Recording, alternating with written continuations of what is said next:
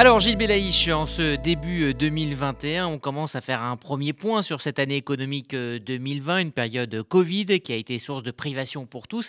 Est-ce que euh, la consommation a mécaniquement reculé? Bonjour Rudy et bonjour à tous.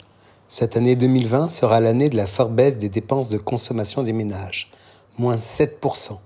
Les Français, faute de combats à mener au travers des périodes de confinement et des restrictions d'activité, n'ont eu ni l'occasion ni le goût de dépenser. On distingue les faibles revenus, soit à peu près 12 000 euros par an, qui ont connu une baisse de 3%, et les plus hauts revenus, à plus de 85 000 euros par an, qui ont connu jusqu'à 22% de baisse de consommation. En synthèse, plus on a de richesses et moins on a eu d'occasion de dépenser son argent en voyage, nouvelles voitures ou grosses dépenses d'équipement. Alors cela dit, hein, les revenus des ménages n'ont pas euh, tant que ça dégringolé. Tout à fait, Rudy. Avec le principe du coûte que coûte, les revenus et le pouvoir d'achat des ménages ont bien résisté durant la crise grâce aux mesures de soutien mises en place par le gouvernement. Chômage partiel, aide spécifique aux plus modestes, etc. Et ainsi qu'à des baisses d'impôts sur le revenu ou même des taxes d'habitation. Le revenu disponible brut des Français a ainsi progressé de 1,1% sur l'ensemble de l'année, et donc le pouvoir d'achat a progressé de 0,6%.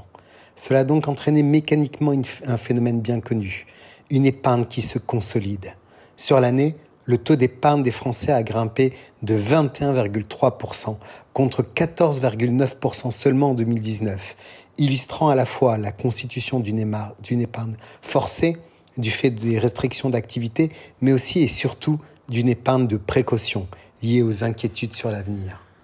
En Alors... deux chiffres, pour les faibles revenus, plus 218 euros d'épargne par an.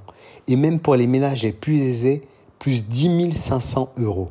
On parle de 5 500 milliards d'euros d'épargne au troisième trimestre 2020.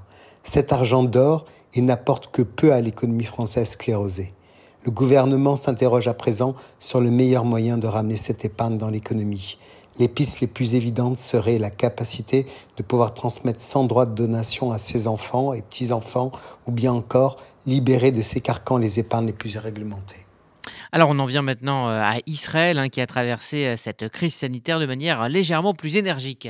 Eh bien Rudy, on peut résumer cela en une phrase. Les Israéliens ont fait avec ce qu'ils avaient, c'est-à-dire pas grand-chose. Le gouvernement a été bien moins généreux qu'en Europe ou aux États-Unis. Et l'épargne du pays du Jourdain n'a jamais été un point phare, on le sait. Ils ont même copieusement été invités à puiser sur des crédits à la consommation ou sur des découverts. Comme quoi, moins on est riche face aux difficultés et mieux on apprend à s'en sortir au meilleur prix. Très bonne semaine à tous.